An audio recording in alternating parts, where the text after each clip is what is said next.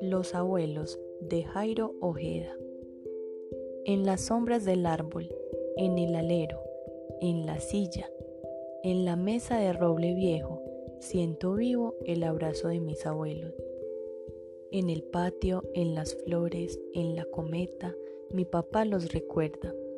En la siembra, en la casa, en el camino. ¿Cuántas cosas le digo? Tantas cosas sabe mi viejo, tanta sabiduría y tan poca escuela. Su tiempo fue de escucha y de consejo, ese hacer con las manos, no en el tablero. Aprendieron del viento a escuchar en silencio, a preguntarle al cielo, a la nube, a la montaña, otro alfabeto de palabras talladas desde los hechos. Yo tengo la fortuna de tener a mis abuelos, de su tiempo en mi tiempo, la ternura y el juego. Más allá del olvido nos acercan los sueños. ¿Y tú?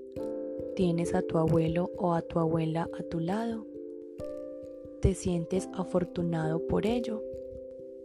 ¿Le expresas todos los días lo importante que es para tu vida y para la de tu familia?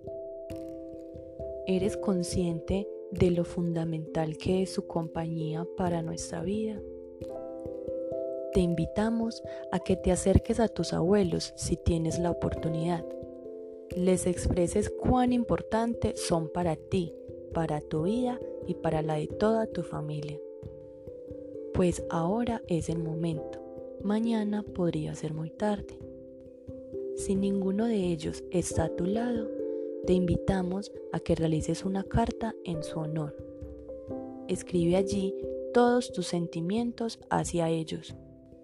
Cuánto los extrañas, por qué los extrañas, por qué fueron importantes para tu vida, entre muchas otras cosas.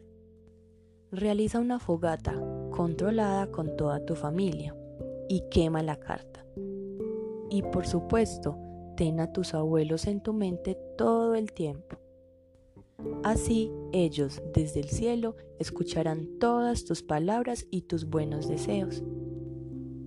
Finalmente, te vamos a regalar un pequeño escrito llamado La abuelita de Tomás Allende Iracorri.